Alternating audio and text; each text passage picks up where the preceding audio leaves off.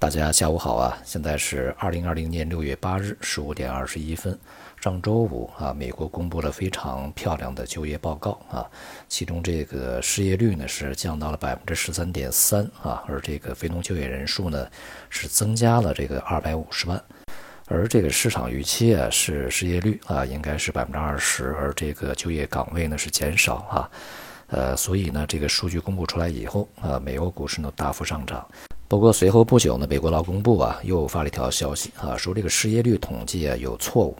其中呢没有计入这个停薪留职的这部分人员啊。如果计入的话呢，失业率应该是百分之十六点几啊，而且呢在四月份的这个数据呢应该上修到百分之二十。劳工部的这条消息呢是发在这个收盘以后啊，所以说没有对市场呢带来非常明显的影响。那么在今天呢，这个整个的亚洲股市呢也是跟随啊。上周五的欧美股市呢是高开啊，并且呢一度高走，不过呢随后啊全天的表现呢基本上是以震荡为主啊，没有什么太大的涨幅，而且呢像这个港股啊啊还有其他的一些这个亚洲股市呢是出现了下跌啊。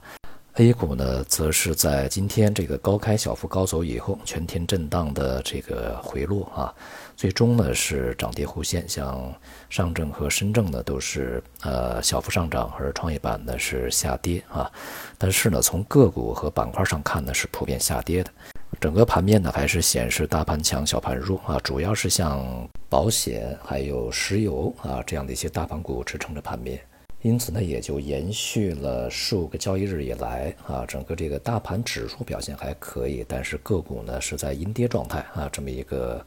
态势啊。尤其呢是这个中小盘股和前期啊一些活跃的概念呐、题材啊，在近段时间啊都是表现不佳，而且呢有些板块明显的回落啊，这也显示整个资金的这个炒作的兴趣已经大大下降啊，而且呢。不愿在当前水平啊继续呢去出手拉高整个市场。另外呢，就是地摊经济概念板块在今天是全面的回落啊。本身呢，这个它也不是一个大风口啊，简单消费、普通消费、廉价消费啊，对冲这个就业的一些缺口啊，让大家呢现在缓解一些就业压力啊，这么一个举动怎么会带来一个新的经济浪潮呢？啊，这一点怎么也是说不过去的。总体来看呢，今天亚洲市场普遍是处在一个相对谨慎的交投状态啊，也许呢是为了呀看一看晚间啊这个欧美股市呢究竟怎么样去反映就业数据啊统计出错的这样一个信息。另外呢，在周末啊公布的这个五月份的进出口数据啊显示呢，我们的这个贸易顺差啊是创纪录。如果我们单纯看这个进出口啊，也就是顺差这个数据呢，当然是一个非常好的数据啊。但是呢，它的获得呢是在这个进口大幅度萎缩的状态下实现的啊。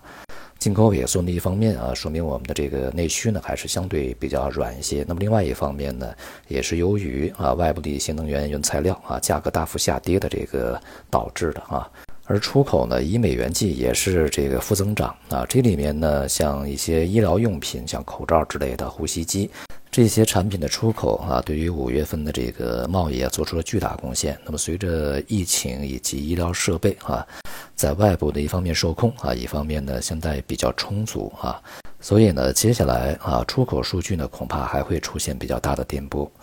今天的国内债市呢是出现了相对比较明显的一个反弹啊，中长短端的收益率呢都有所回落啊。一方面啊前期债市的调整呢也是比较猛烈啊，另外一方面呢，在今天这个央行呢是续做了一千二百亿的这个逆回购啊，同时呢，虽然说没有去续做 MLF，但是呢，这个明确六月十五日会续做啊。这也是央行破天荒的向市场这个来承诺，我哪天去要做 MLF 啊，明显呢是给市场以安抚啊，这样的一个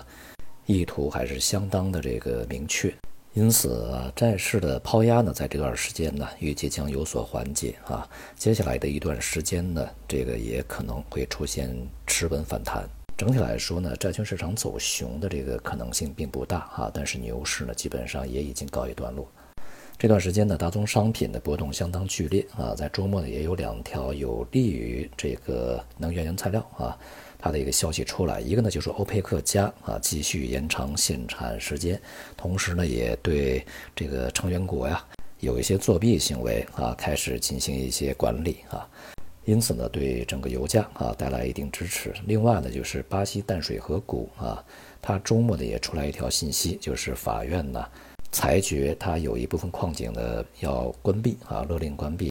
因为当地啊这个新冠疫情是相当严重啊，这样的话呢也会使淡水河谷的铁矿石供应啊出现一个缺口，大约占它整个产能的百分之十左右啊。这些消息呢，都激励了相关资产的一个大幅上涨啊。不过呢，由于在前期对相关信息呢已经进行了一段时间消化，那么接下来对于这个资产的支持啊，可能是有限的啊。这种可能性呢，也从啊其他一些品种啊相关品种啊表现不温不火呢，可以这个找到一些蛛丝马迹。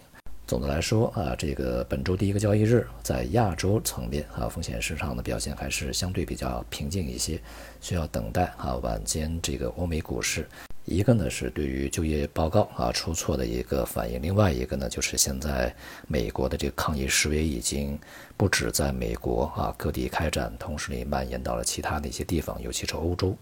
局面的进一步混乱呢，也会对整个经济秩序啊、社会秩序，甚至是疫情反弹呢，带来一些负面的影响。我们可以看一看呢，整个欧美市场啊，对这些因素的反应。好，今天就到这里，谢谢大家。